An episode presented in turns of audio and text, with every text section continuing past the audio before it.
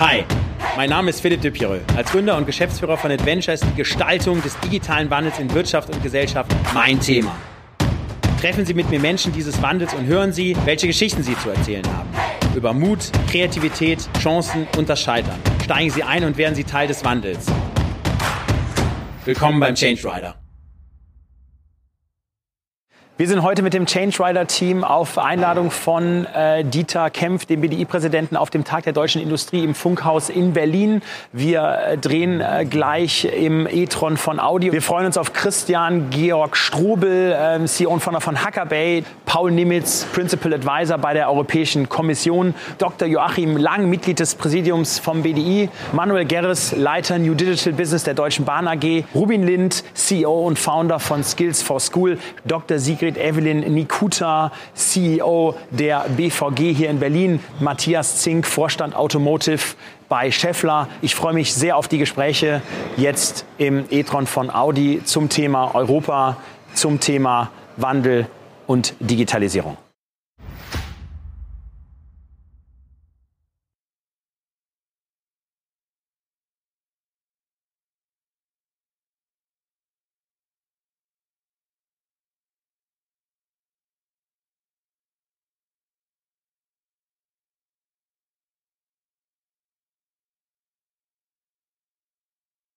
Ja, lieber Joachim, herzlich willkommen im Change Rider. Toll, dass du da bist. Ja, danke schön für die Einladung. Du bist ja heute eigentlich, muss man ja fast sagen, der Wichtigste hier, weil du bist ja mit äh, Herrn Kempf zusammen, der ähm, also nicht nur Ausrichter, sondern eigentlich auch der Gastgeber hier, Hauptgeschäftsführer beim BDI.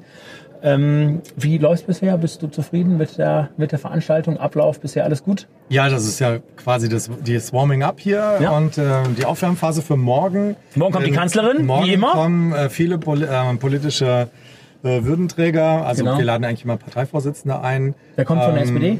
Von der SPD kommt jetzt äh, nicht Frau Nahles, okay. äh, sondern das ist heute Morgen entschieden worden, es kommt Herr Scholz. Herr Scholz, okay, das genau. ist doch gut. Super. Aber wir haben immer so einen Mix aus ähm, Parteivorsitzenden, aber wir haben auch immer eine Reihe von Panel, die dann okay. zwischendurch auflockern.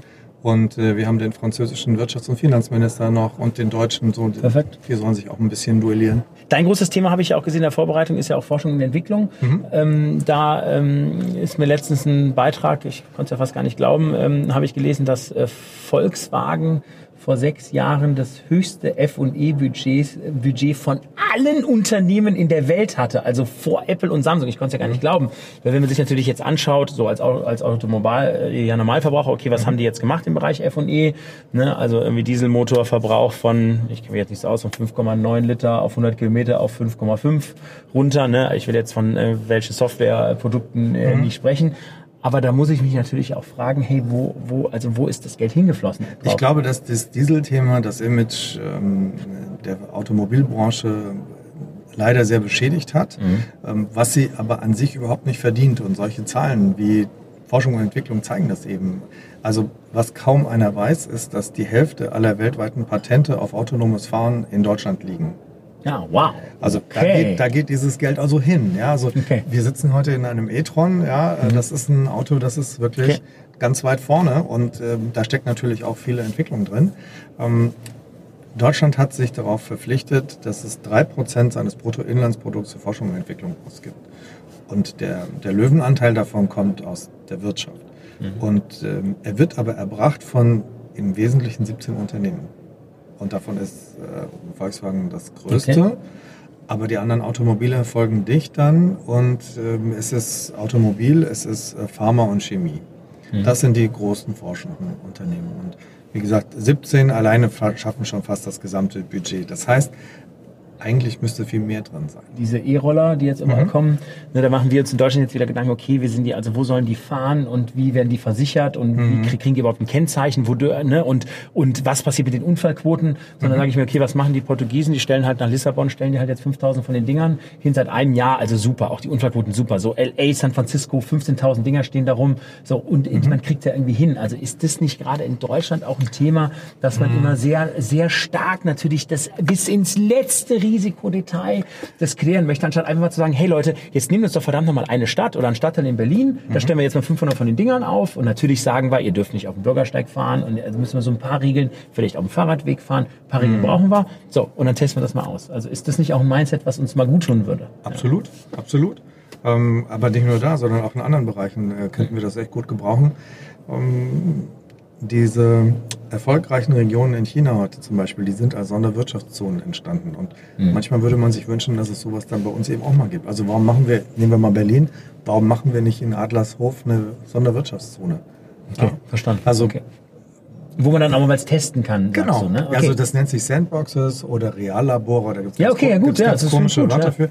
Aber es geht auch häufig darum, dass man sagt, da gilt auch nicht alles Recht, was wir haben. Mhm. Okay. Weil du wirkst auch vieles ab, weil es für alles eine Regel gibt und du sagst, komm, brauche ich die jetzt, wenn ich wirklich mal jetzt Tempo machen will? Ja, finde ich gut. Also wir, wir müssen auch mal darüber nachdenken, dass dann vielleicht, wenn ich was Neues ausprobiere, nicht jede Regel gleich gilt. Und das mhm. kann ich räumlich begrenzen. Dafür habe ich als Gesetzgeber die Möglichkeit. Aber es fehlt ganz oft der Mut, das zu machen. Und wir sagen, hey, seid doch mal ein bisschen mutiger. Okay, verstanden. Wir haben, cool. wir haben ja. die Leute, die es machen würden. Finde ich gut. Ja, aber die, die scheitern dann einfach an, an solchen Dingen, dass da gibt es dann irgendeine Vorschrift, warum das nicht geht. Und dann sagen wir, ja, vielleicht machen wir jetzt mal einen Stadtteil, wo das alles gar nicht gilt. Oder ja, nur 10 Prozent. Cool. Äh, und Adlershof, äh, oder das wäre halt in Berlin, ist das so, eine, so eine Gegend, in der sehr viel Innovation entsteht. Paul, herzlich willkommen hier im Change Rider. Ja, so, toll, dass du da bist. Ähm, du bist äh, Berater bei der Europäischen Kommission und bist auch machst du was im Bereich Datenethik, ist das richtig? Das ist richtig, ja. Mitglied der Datenethikkommission der Bundesregierung. Was macht man als Mitglied der Datenethikkommission der Bundesregierung? Ja, das ist ein Auftrag der Bundesregierung an 16 Persönlichkeiten, acht benannt vom Justizministerium, mhm. acht vom Innenministerium. Herr Kempf, der Vorsitzende des BDI, mhm. ist auch dabei. Und wir sollen der Bundesregierung bis Oktober dieses Jahres, also Mandat ein Jahr, Empfehlungen äh, entwickeln zur ähm, Politik bezüglich der künstlichen Intelligenz und der Daten. Und diese Politik soll verbinden Ethik, Grundrechte, Werte, aber natürlich auch Wachstum und Innovation. Okay, verstanden. Jetzt ist ja gerade, du hast ja gerade das Wort äh, künstliche Intelligenz genannt. Ähm, ich sage ja immer so ein bisschen, ähm, großes Angstthema in Deutschland und Europa. Was also hast gibt's da bei der KI äh, Dinge, wovor du Angst hast? Also ich glaube, Angst ist immer ein schlechter Ratgeber. Okay. Das Wort künstliche Intelligenz ist vielleicht auch ein bisschen eine Übertreibung. Also mhm. dann denken die Menschen daran, dass sie ersetzt werden. Und in der Tat gibt es Philosophen wie Nick Bostrom, der schwedische Philosoph, die gesagt haben, äh, die künstliche Intelligenz wird unsere letzte Erfindung sein äh, des Menschen. Danach, danach übernehmen die Roboter. Dann, danach übernehmen die Roboter, genau. Das ist ähm, eine Dystopie. Ähm, ich würde sagen, es ist ein Thema, mit dem man sich ernsthaft auseinandersetzen muss, weil natürlich Programme, die selbst lernen, und darum mhm. geht es, neue Rechtsfragen aufwerfen. Sie werfen die Frage der Verantwortung auf für das, was das Programm dann lernt und wie sich mhm. das Programm verändert. Deswegen gibt es auch die Datenethikkommission. Aber ich würde sagen, für Deutschland ist das überhaupt kein Angstthema, sondern wir sind in vielen Bereichen, das habe ich in der Datenethikkommission gelernt, auch durch die Beiträge aus der Wirtschaft und aus der mhm. Wissenschaft, wir sind in vielen Bereichen der ähm, künstlichen Intelligenz führend. Sag mal, sag mal so ein paar, was sind so zwei, drei ja. Beispiele, wo du sagst, hey, da sind wir führend, das läuft gut und ja. weiß, wo ist vielleicht dein Beispiel, wo du sagst, da, da muss ich als ähm, Mitglied der Datenethikkommission eingreifen, weil das ist eben, entspricht nicht der ja, Ethik. Also führend ist Deutschland in der Entwicklung von Technologien der künstlichen Intelligenz, also des Maschinenlernens in der Produktion. Also Zusammenwirken von Robotern und Programmen, die selbst lernen, mit Menschen also ich gebe mal ein Beispiel. Es gibt äh, schon Fabriken, da sehen die Arbeiter ihre Hände durch einen Bildschirm und wenn der Arbeiter einen Fehler macht mit der Hand bei der Montage eines schwierigen Teils, wird der Bildschirm rot. Ja? Verstanden. Und okay. zeigt an, da ist ein Fehler. Ja, ähm, und so lernt der Mensch dazu, aber kann sich auch ein bisschen entspannen, weil die Fehler werden sofort live durch die Maschine entdeckt. Das ist natürlich fantastisch. Verstanden. Also insofern, also alles was Produktion angeht, ähm, da sind wir gut. Aufpassen müssen wir natürlich dort, wo es um mh, mm, die Wahlen und die Demokratie geht. Äh, wenn die künstliche Intelligenz anfängt, mit uns zu reden oder uns zu schreiben und wir wissen gar nicht, dass das künstliche Intelligenz ist. Wir denken, das sind Menschen. Ja, und wir wissen gar nicht, dass die Wahlwerbung oder vielleicht einfach das nette Gespräch über den tollen Kandidaten oder die Kandidatin, dass das eine Maschine ist, mit der man redet. Also ich glaube, da muss man aufpassen, umso näher man an solche Bereiche rankommt wie Rechtsprechung oder Demokratie, äh, da möchte man doch schon sicher sein, dass das Menschen sind, die entscheiden über Menschen. Also kurzum, wenn es um die Ethik geht und auch um die Grundrechte, würde ich sagen, der Mensch darf nicht zum Objekt der Maschinenkontrolle werden. Ich sag mal hier auf dem ähm, Tag der deutschen Industrie, ähm, die, die Industrieunternehmen siehst und auch den digitalen Wandel siehst, auch die Schnelligkeit, die da draußen ja auch ähm, in allen Bereichen passiert. Wo sagst du, hey, da ist eigentlich die Industrie, deutsche, äh, auch erweitert auf gerne europäische Industrie, sind die eigentlich gut darauf vorbereitet, sind auch gute Grundlagen hier, den Wandel in den nächsten Jahren oder Jahrzehnten auch gut hinzukriegen? Und wo sagst du, hey, da, da sind so ein paar Themen, da müssen wir doch schon auch was ändern? in der Industrie, ähm, damit wir da jetzt nicht den Anschluss verlieren. Und was sind Assets, die wir jetzt mit an den Tisch bringen an Stärke? Also ich glaube, wenn man in Deutschland mal etwas genauer hinguckt, wir haben ja ähm, eben nicht äh, diese Giganten, das haben wir nie gehabt. Wir haben eine mittelständische Wirtschaftsstruktur, aber unter diesen Mittelständlern gibt es eben viele Hidden Champions. Ja, und ich glaube, darüber müssen wir viel mehr reden. Also hier auf der äh, äh, Ausstellungsmesse hier zum Tag der deutschen Industrie haben wir Teamviewer da äh, ja, das, das wird auf der ganzen Welt äh, benutzt. Und so gibt es viele Stimmt. Technologien ähm, äh, und auch Programme, die aus Europa und aus Deutschland kommen, äh, die sehr erfolgreich sind. Und äh, ich glaube, wir reden dafür darüber zu, zu viel, äh, zu wenig. Also von außen betrachtet, ich lebe ja in Brüssel, ich komme ja nach Deutschland zu Besuch. Mhm. Ist in Deutschland wirklich vieles sehr, sehr gut. Und hier wird zu viel gemeckert und gejammert. ja? ja? Also ich würde sagen, ich würde sagen äh, einfach mal das Positive betonen, ja, und äh, da kommen wir schon sehr weit. Und, und es stimmt eben auch nicht, dass man äh, es in Europa nicht schafft, äh, mal einen großen digitalen Gewinner äh, äh, zu, äh, äh, auf die Beine zu stellen. Nehmen wir doch mal Spotify. Ja, Spotify hat jetzt 220 Millionen Nutzer, davon 100 Millionen, die zahlen. Apple hat 56 Millionen beim Stream und ich meine Voraussage ist, Apple wird ausscheiden aus dem Markt. Ja, das gewinnt Spotify. Ja. Mhm. Und das ist auch in vielen anderen Bereichen, auch gerade in der Kombination alter Stärken und neuer Digitalität für Deutschland und für deutsche Unternehmen möglich.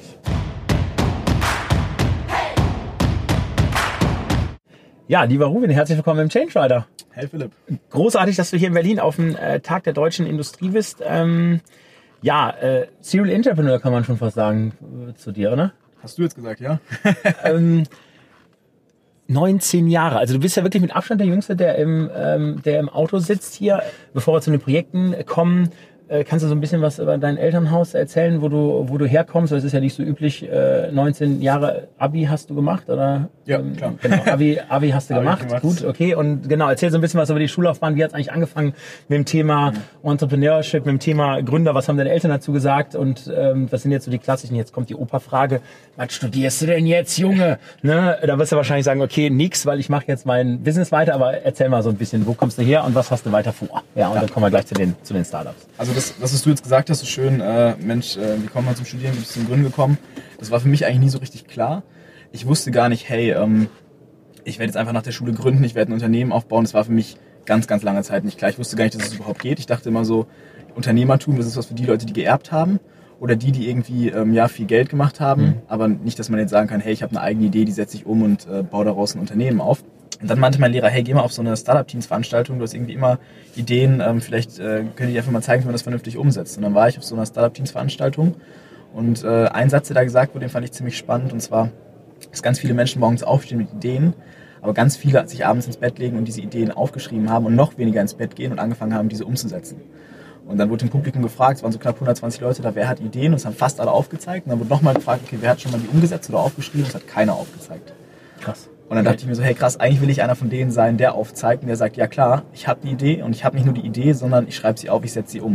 Mhm. Und da habe ich mir so in den Kopf gesetzt, okay, ich will einfach dazugehören und auch was umsetzen und verstanden haben, dass die Welt um mich herum, dass ich die nicht einfach so hinnehmen muss, sondern dass ich mit verändern kann. Und ähm, das war so der Tag, wo ich das für mich beschlossen habe und eben dann mit Skills for School angefangen habe, das umzusetzen. Okay, und jetzt könnte man ja sagen, Jetzt baust du da das nächste große Unternehmen auf, super, aber jetzt äh, hast du dir noch überlegt, ein zweites Unternehmen zu gründen, was du jetzt auch gegründet hast, äh, Genseo.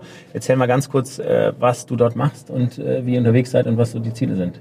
Ich habe halt festgestellt ähm, und ich habe mir halt gedacht, Mensch, du machst es so als junger Mensch, ist eigentlich ganz spannend, aber es muss ja eigentlich noch viele andere junge Menschen geben, die das machen. Ich habe halt recht schnell damit ein bisschen Presseaufmerksamkeit bekommen, aber halt geschaut im Internet, okay, so viele andere ähm, gibt es irgendwie gar nicht, die da jetzt äh, dann groß in die Presse kommen und dachte mir, aber irgendwo müssen die ja sein. Und dann dachte ich mir, Mensch, wieso gibt es eigentlich kein Netzwerk von Top-Talenten unter 25, die man zusammen vernetzt, wo man die zusammenbringt, was für einen gesellschaftlichen, also was für einen krassen Impact können die denn schaffen, wenn die sich zusammensetzen aus ganz verschiedenen Bereichen, die gesellschaftstragend sind und sich Gedanken machen. Und äh, habe so überlegt, eigentlich muss es ein Netzwerk geben. Da habe ich überlegt, okay, wie kann man dieses Netzwerk zusammenstellen mit einem Award? Und so ist dieser Top Talents Under 25 Award entstanden. Und ähm, ja, letztendlich ist es halt einfach eine Auszeichnung für Top-Talente unter 25, die dann in dieses Netzwerk hineinkommen. Ein Jahr geben wir dir Zeit in dem einen Jahr kannst du dich danach entweder selbst finanzieren oder das Unternehmen soweit finanziert, ähm, dass es vorangeht und dass wir einen Fortschritt sehen. Und dann hatte ich halt dieses eine Jahr und in dem Jahr habe ich es halt geschafft, äh, meine erste Finanzierungsrunde zu machen mit Skills for School, das Ganze zum ersten Mal dann sechsstellig zu finanzieren und äh, wusste, okay, jetzt kann es weitergehen. Und dann hatte ich auch so den Wink von meinen Eltern, okay, go for it, mach es. Und ähm, Okay, cool. Und jetzt erzähl mal, ähm, Skills for School, was macht ihr, wie groß seid ihr? Ähm, genau, wie, wie, wie seid ihr gefundet? Also Skills for School ist aktuell ein Team von zwölf Leuten. Das ist das Kernteam, das an dem Produkt arbeitet. Skills for School selbst, ähm, das Produkt ist eine Lern-App für Schüler, mit der sie ihren Lernfortschritt einsehen können und interaktiv eigentlich am Handy immer unterwegs den Stoff lernen können, den sie gerade brauchen in der Schule, im Unterricht. Das heißt, der ist, die Idee ist eigentlich aus einem eigenen Schmerzpunkt raus entstanden, weil du als Schüler gesagt hast, hey, da ist das Thema Lernen und äh, wie, wie, ich mich da durch, die, durch, die, durch den Lerninhalt fresse, ist irgendwie suboptimal. Da, da brauche ich, da muss ich jetzt was Neues machen. Ja, total. Also ich saß halt, die Idee ist eigentlich in der Mathe-Klausur entstanden. Da saß ich und äh, ich hatte halt gelernt irgendwie für Mathe und ich dachte so, ich kann eigentlich alles. Mir Videos angeschaut, dachte, Mensch, wird richtig gut. Bin dann in die Klausur gegangen, dachte so, ja, wieso kann ich das jetzt nicht anwenden? Und da habe ich so ein bisschen geärgert und dachte so, ja gut, irgendwie muss ich mich immer hinsetzen. Ich war nicht so der Typ, der sich gerne drei, vier Stunden hinter Schulbuch gesetzt hat und alles durchmarkiert. Ich dachte so, so viel bin ich am Handy und kann ich die Zeit nicht sinnvoll nutzen. Und mhm. dann habe ich halt versucht, okay, zu gucken, wie kann ich jetzt die Zeit am Handy mit dem, was ich eigentlich lernen müsste, verbinden und wie müsste so ein Produkt aussehen. Ich habe dann angefangen, das umzusetzen. Und ähm, genau, inzwischen von einer sechsstelligen auf eine siebenstellige Finanzierung. Und äh, ja, jetzt dieses Zwölfer-Team praktisch, mit dem wir das vorantreiben. 30 Redakteure, die Inhalte schreiben dafür. Wir sind cool. gerade immer weiter dabei, Inhalt Produktion zu automatisieren. Mhm. Ähm, genau, bieten jetzt super viele Fächer schon an dafür. Wie läuft die Monetarisierung? Wie, wie stelle ich mir das vor? Also letztendlich kann man die App einfach runterladen, kostenlos, komplett kostenlos anmelden, das mal ausprobieren und dann, wenn man dann sagt, man möchte jetzt die Inhalte permanent lernen, zahlt man einfach in einem Abo 10 Euro dafür im Monat. Mhm. Oder okay. alternativ, wenn man sagt, boah, ich brauche jetzt übermorgen Ableitung ganz schnell, habe keinen Bock auf so ein Abo, dann kann ich mir einfach für 1,99 Euro einen Credit kaufen, kann dann nur das Thema lernen. Das heißt, ähm, du disruptest meinen Rolf Hüffelmann, der mich, ähm, das war mein Nachhilfelehrer aus Düren, der mich durchs Mathe-Abi äh, gebracht hat. Also der wird sozusagen disrupted von euch, ne? Es, ist halt, er ist zum einen ist er halt teuer. Ja. Natürlich ist er, aber es kann sich halt auch nicht jeder leisten. Und der Gedanke dahinter war so ein bisschen, zum einen, äh, es soll digital sein, aber zum anderen auch, viele können es sich nicht leisten. Und dann aber zu schauen, okay, wie schaffen wir es, ein Geschäftsmodell aufzubauen, dass möglichst viele daran teilhaben können. Aber auf der anderen Seite man eben auch äh, ja, einfach das vielleicht ein Stückchen innovativer macht und der Nachhilfelehrer vielleicht gar nicht mehr so nötig ist, weil man das Ganze individuell erklärt bekommt. Weil es, also letztendlich analysiert unser Lernfortschritt ja permanent, wie gut bist du anhand verschiedener Parameter und zeigt dir genau den Inhalt an, den du noch nicht kannst. Verstanden. Okay, ja. verstanden. Hast du ja einen guten Blick, weil du ja auch, äh, sage ich mal, ähm, vor nicht allzu langer Zeit ja auch Schüler warst und ja mit ähm, Skills for School ja in dem Markt auch drin bist. Wenn du jetzt Bildung dir anschaust in Deutschland, ja, total High Level, was muss sich da in deinen Augen ändern, damit wir, damit wir da ähm, eine gute Basis äh, für die äh, Zukunft haben, für das, was da in den nächsten 15, 20 Jahren sich ja ändern wird in dieser Welt. Ja. Also ich glaube, das Problem ist so ein bisschen, dass versucht wird, ein System, das ja bereits besteht, aufwendig umzustellen. Und ähm, es gibt, glaube ich, genug Leute, die sich schon damit auseinandergesetzt haben, wie man Schule einfach neu denken müsste. Wenn es mhm. Schule nicht gibt, welche Kompetenzen muss ich erwerben? Was sind die Dinge, die relevant sind, gesellschaftsrelevant äh, in der Zukunft. Und dann stellt man fest, ganz vieles, was jetzt gerade in der Schule vermittelt wird, was wir lernen, was wir auswendig lernen müssen, das bräuchte man gar nicht. Und ich glaube, wenn das Schulsystem auf unsere aktuelle und zukünftige Situation angepasst wäre, dann bräuchte man Skills for School in der Form, wie wir es gerade bauen, wahrscheinlich auch nicht. Verstanden, okay. Und ähm, ja, Schule an sich wird halt nicht digitalisiert mit Whiteboards und mit Tablets. So, das ist nice to have. Aber dadurch macht man das Ganze ja noch nicht digital. Dadurch wird ja kein Richtig. digitales Verständnis vermittelt. Und, ähm, aber wie auch? Also wie soll, die Lehrer werden ja im Studium gar nicht darauf vorbereitet. Mhm. Ähm, die müssen sich viel davon eben selbst dann aneignen und sagen, Eigeninitiative ergreifen. Das geht, weicht dann ab vom Lehrplan, dann ist man sich nicht sicher, darf ich das überhaupt? Und ähm, ja, hier muss ein Stück weit ist die Politik gefragt, dass man einfach sagen kann, man kann da flexibler werden, wahrscheinlich auch in den Lehrinhalten und hat nicht nur diesen stringenten Lehrplan.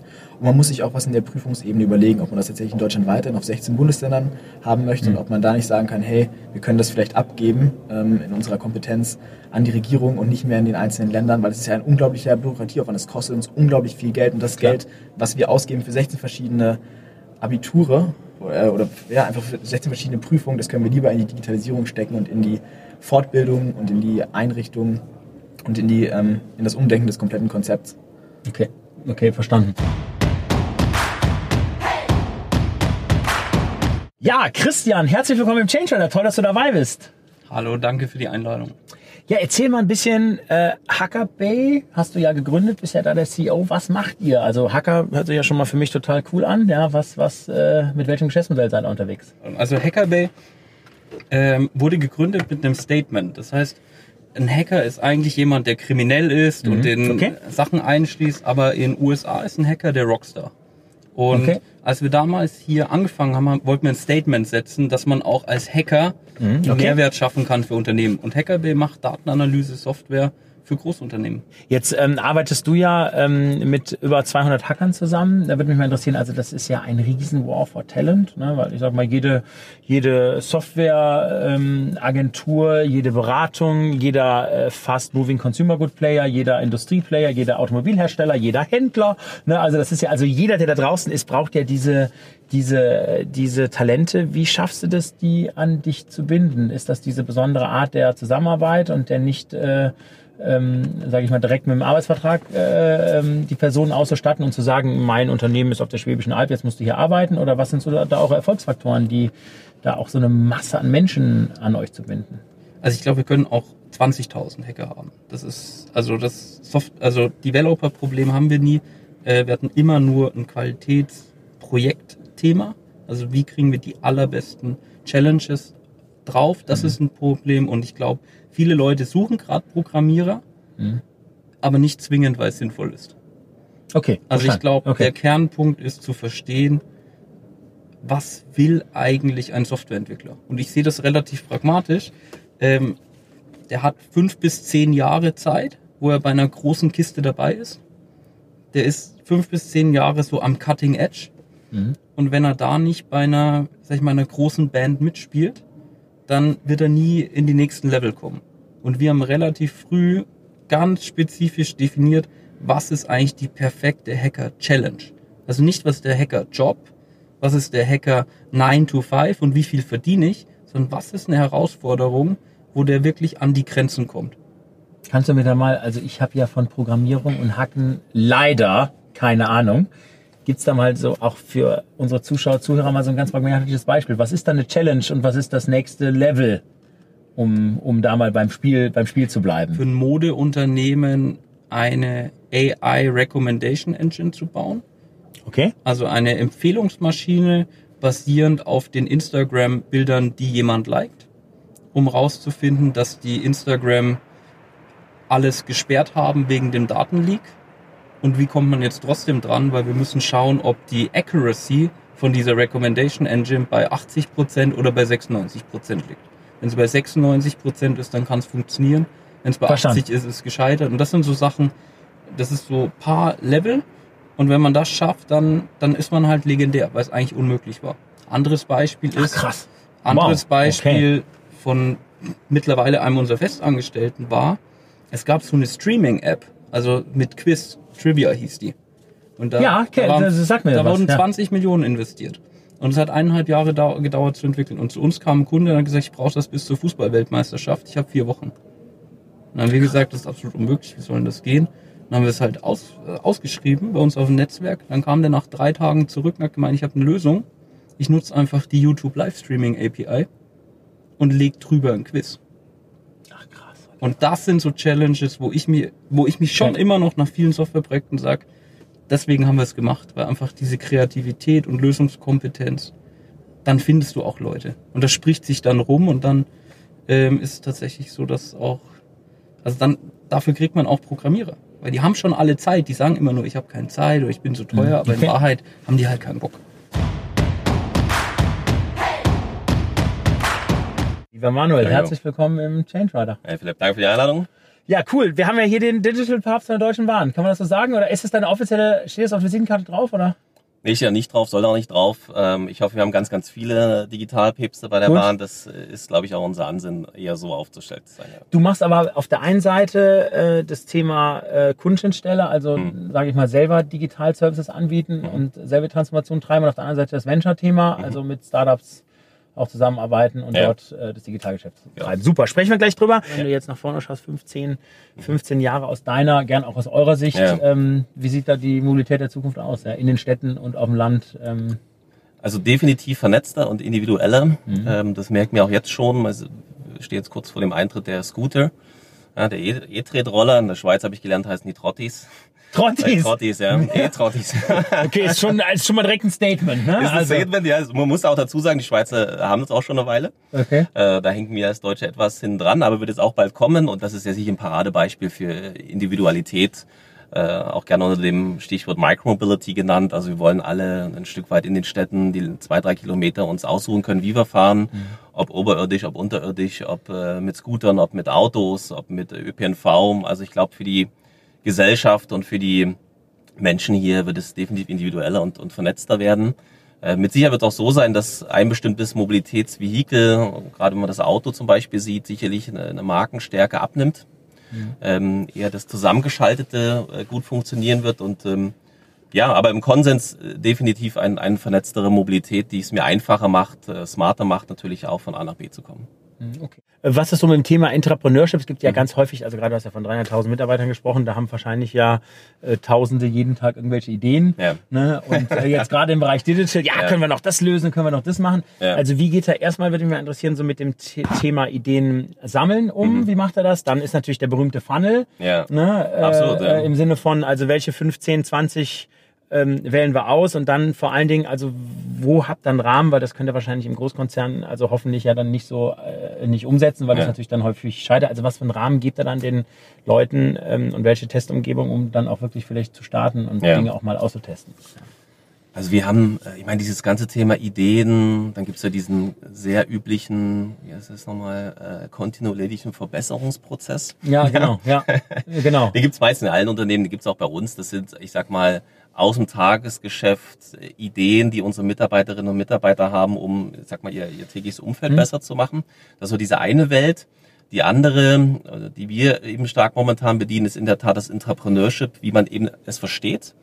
Ich trete sozusagen an als, als Mitarbeiter der Bahn und möchte meine eigene Idee verwirklichen.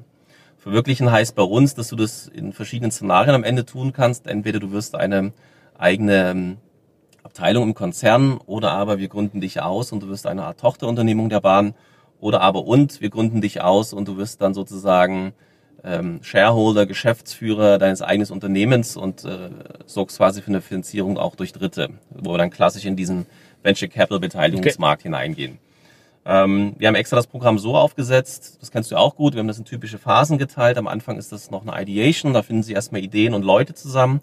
Wir se- setzen sehr, sehr hohen Fokus auch auf die Menschen, ähm, auf die, auf die Befähigung, die sie mitbringen können, ähm, weil am Ende, und jeder kennt so ein Startup Lifecycle, sehe ich zumindest in der Zielgruppe hier, wie oft ich auch wieder was drehen kann und deswegen gucken wir uns erstmal die Charaktere an und was sind das für Leute, wie getrieben sind die jetzt. Okay. Äh, in der Tat auch mal, ich sag mal, die eine oder andere Tür zu vernachlässigen oder mal drum rumzugehen, ähm, Barrieren nicht zu scheuen und in der Tat so diesen Entrepreneurial Spirit da auch mit reinzubringen. Ähm, merken wir, das funktioniert in der Anfangsphase gut, dann stellen wir die Leute frei.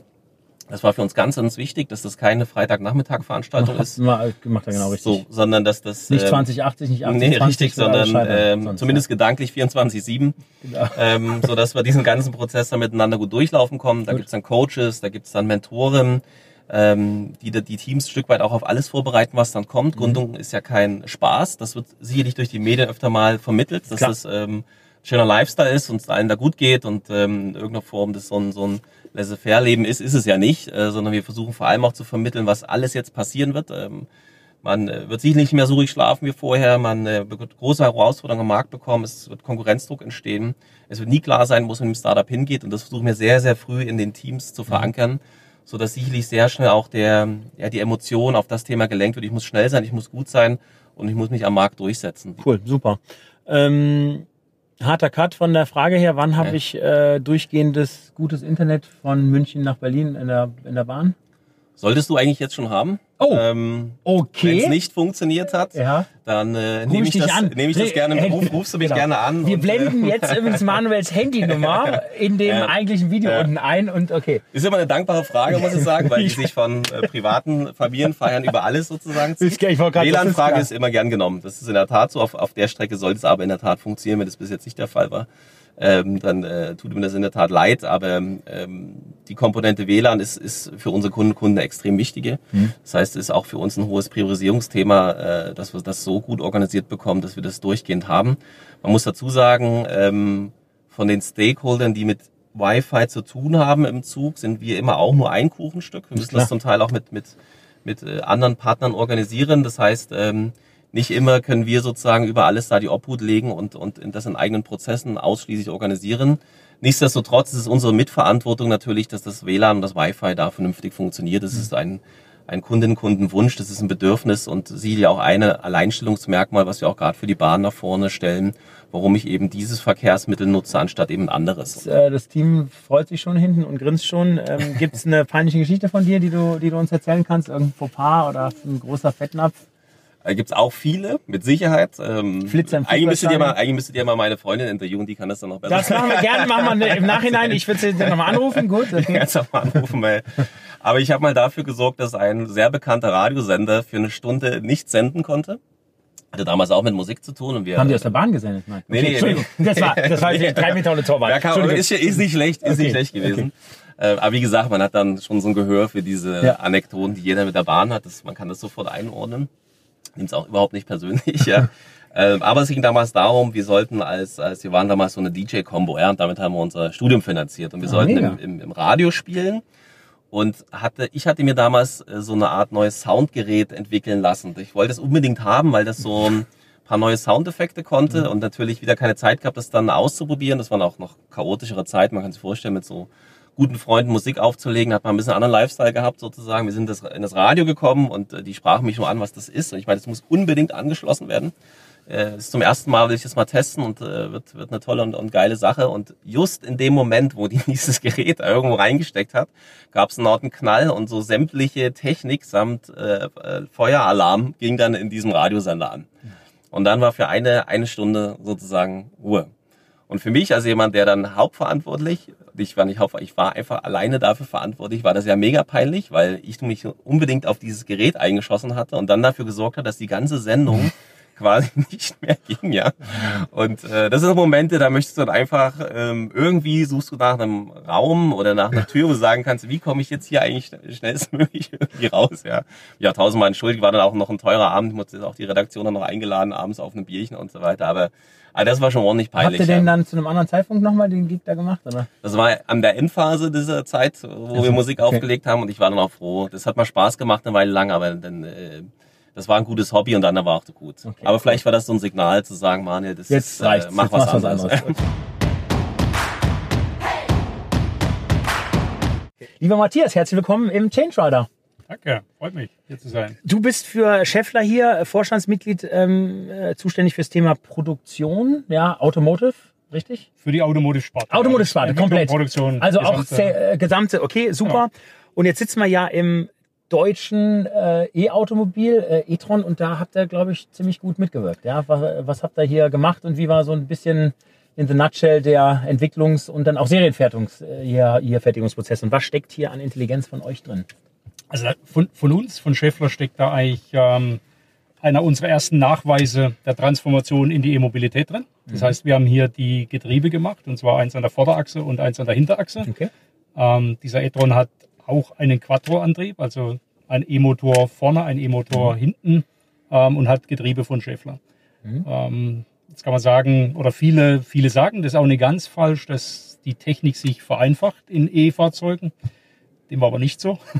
Bei der Entwicklung, ähm, sagen wir, diese Getriebe sind extrem leistungsdicht. Diese Getriebe haben eine, eine sehr hohe Geräuschanforderung, weil, weil einfach kein, kein Motorgeräusch mehr da ist. Von dem her war das eine große Herausforderung für unser Team, gemeinsam mit, mit Audi.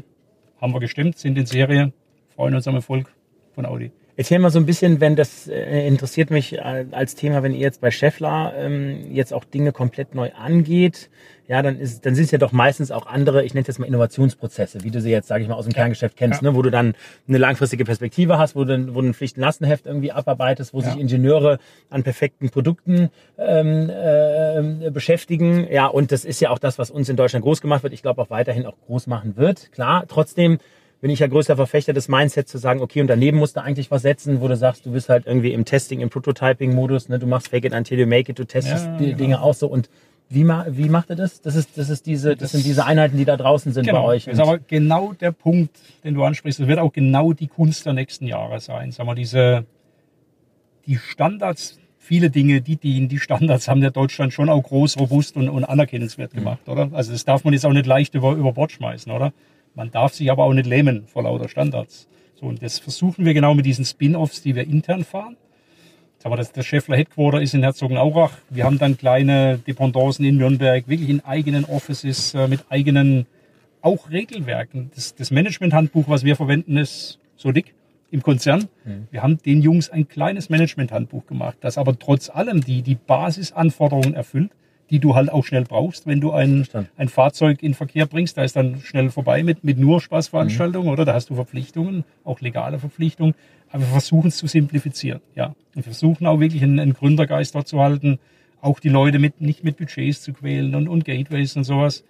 Zumindest bis zum Punkt X. Und wir versuchen dann auch eine Kultur zu schaffen, dass eben die bestehenden Einheiten, wenn ein Produkt dazu passt, das auf dem Weg übernehmen. Oder okay, auch die verstanden. Mannschaften okay, übernehmen gut, in, in einer Projektstruktur, oder? Aber, aber genau diese Kultur und sagen wir, diese Offenheit äh, zu entwickeln und, und den, den Gründergeist, das ist die, die Challenge, aber auch die Chance der nächsten Jahre meiner Führungsgeneration. Ja.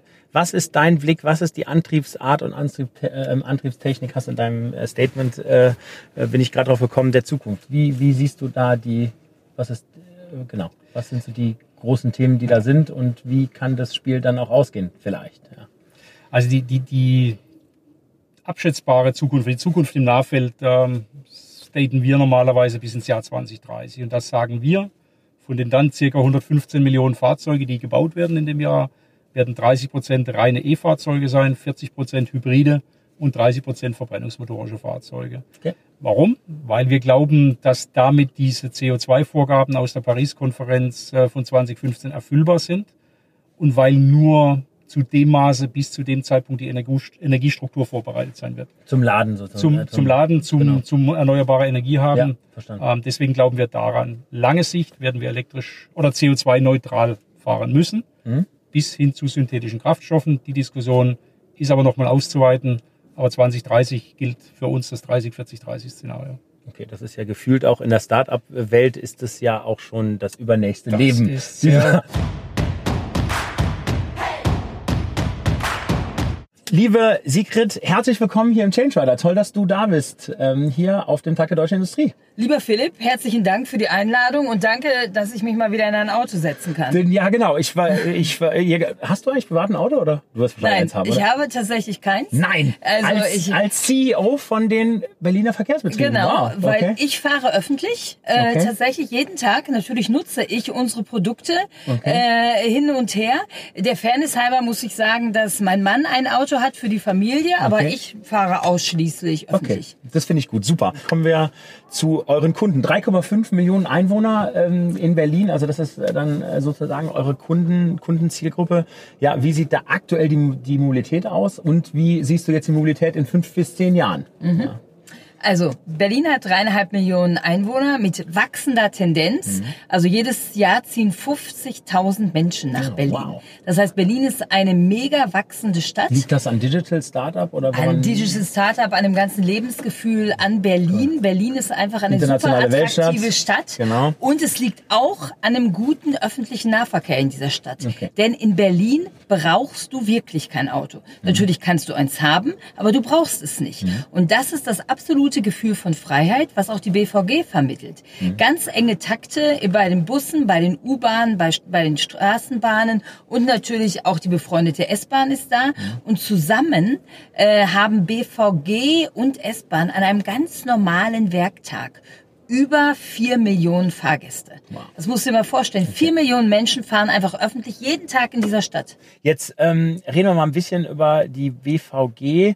Ähm, ich sage mal, die Unternehmen befinden sich am, im massiven Wandel. Das ist ja auch ein Mindset-Wandel mhm. in den mhm. Organisationen. Hat dieses ganze Thema, das ist mal New Work, ne, dass man mhm. da irgendwie Arbeits ja. Arbeitsplätze flexibilisiert und ne, dass man da irgendwie mehr Richtung Empowerment geht. Wie, wie seid ihr, genau, wie seid ihr da unterwegs? Und ich finde ja, du bist ja auch ein tolles Beispiel, dass du ja äh, vermutlich auch als erste Frau äh, in der Geschichte des BVGs genau, natürlich, das dass, dass, äh, dass äh, da, ich sag mal, da den CEO-Posten inne hat.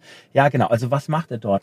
Die BVG ist, und da hast du völlig recht, ein absolutes Traditionsunternehmen. Mhm. Wir werden in diesem Jahr 90 Jahre alt. So, und äh, das heißt, äh, unsere Geschichte ist extrem lang, auch mhm. extrem bewegt. Es war immer und ist immer noch so eine BVG-Familie. Der Zusammenhalt ist extrem stark, mhm. aber wir sind auch durch tiefe Täler der Tränen gegangen. Nach der Wiedervereinigung Ost und West in Berlin hatte die BVG West und BVB Ost zusammen rund 30.000 Mitarbeiterinnen und Mitarbeiter. 2010, wow. als ich kam, waren wir noch 12.500.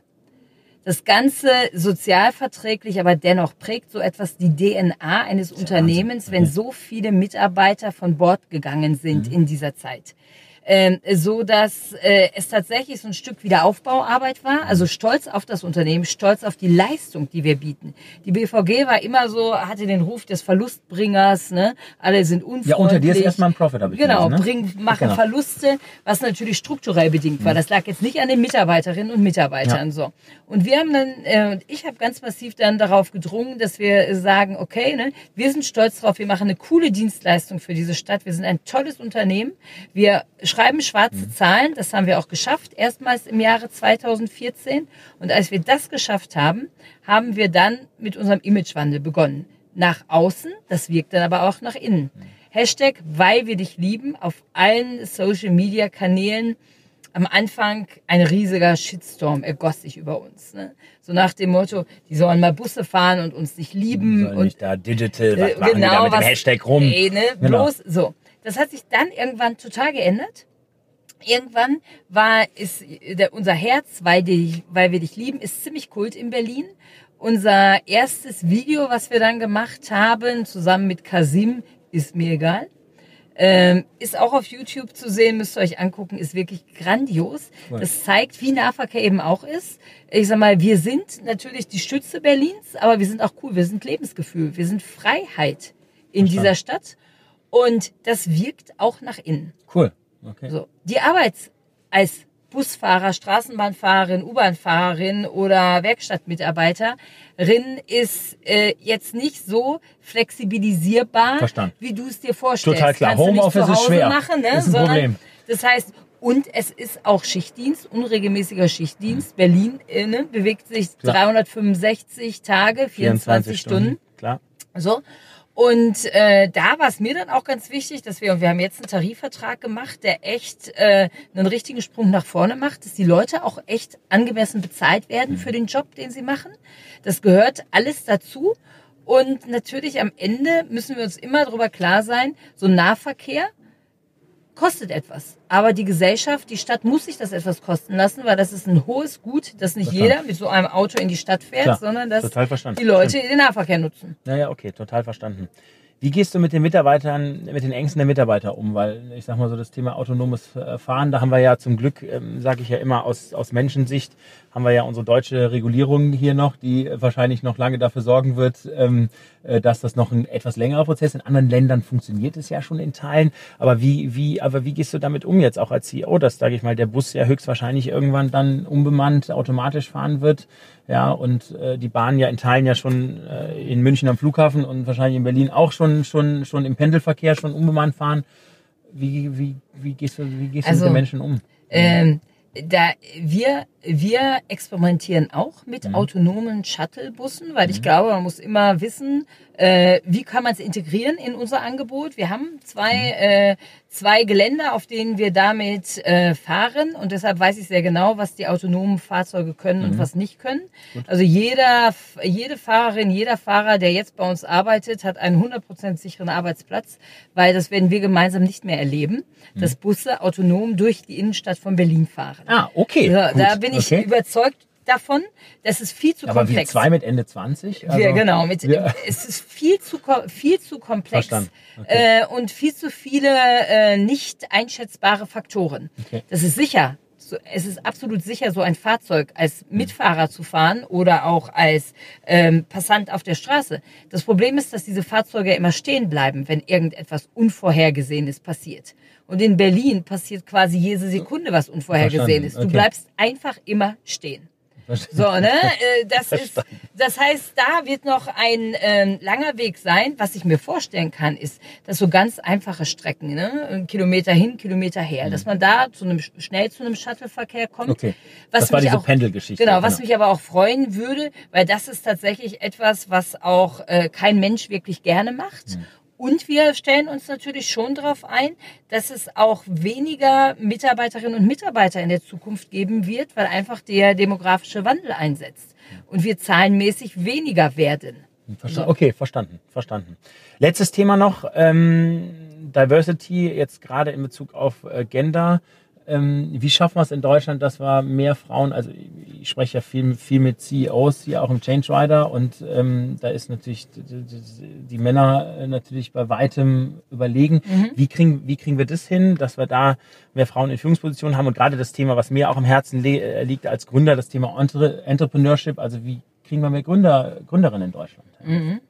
Also da muss man ganz, ganz klar sagen, dass die Gründerszene ja nicht besser ist. Ne? Null. Äh, also Hightech Gründerfonds, 7 Prozent, genau, 7 Prozent, ne? Hightech Gründerfonds, 7 Prozent Frauen, hat mir jetzt noch Alexander äh, von Frankenberg, der äh, Chef, gesagt vom, vom größten, größten VC-Fund in Deutschland. Also 7 Prozent, das ist natürlich. Das äh, finde ich persönlich total desillusionierend. Ja, absolut. Und das zeigt aber auch aus meiner Sicht, dass es noch leider keinen natürlichen Prozess gibt. Im Sinne von, lass es laufen, es wird schon, mhm. weil die Frauengeneration, die jetzt kommt, anders ist. Ich glaube, es sind immer noch die Rahmenbedingungen, die, die, äh, die sehr äh, anders sind für Frauen und für Männer tatsächlich. In Unternehmen äh, bin ich, habe ich eine feste Überzeugung, dass ich glaube, dass es für einen, für eine gewisse Zeit eine Vorgabe geben muss. Ne? Okay. Und äh, wirklich knallhart durchsetzen, weil es gibt genügend gute Frauen. Verstanden. So, äh, wirklich, ne? Es gibt genügend äh, und die Rahmenbedingungen sorgen dann dafür, dass es irgendwann eben nicht mehr genügend Frauen gibt. Und in der Gründerszene, da glaube ich, ist die Antwort tatsächlich nochmal differenzierter. Äh, von, äh, ne, von Ermutigung äh, dahin bis hin zu auch dem, was in Schulen vermittelt wird, mhm. in Universitäten, weil da müssen wir ja eigentlich ansetzen, weil das ist ja jetzt, du bist ja jetzt quasi die nächste Generation. Klar. und da müsste es eigentlich, müsste es 60 Prozent Frauen geben, weil Frauen ja tendenziell ein bisschen klüger sind äh, müsste es also. Ne, ja, also, das finde ich gut. Okay, so, aber gut. gibt es eben nicht. Ne? Verstanden. Okay. Ja, gut. Okay, perfekt. Und äh, alles Gute bei allem, was du vorhast. Äh, genau. Großartig. Herzlichen Dank. Dank. Es hat Spaß Dank gemacht. Dank dir. Ne? Super. Tschüss.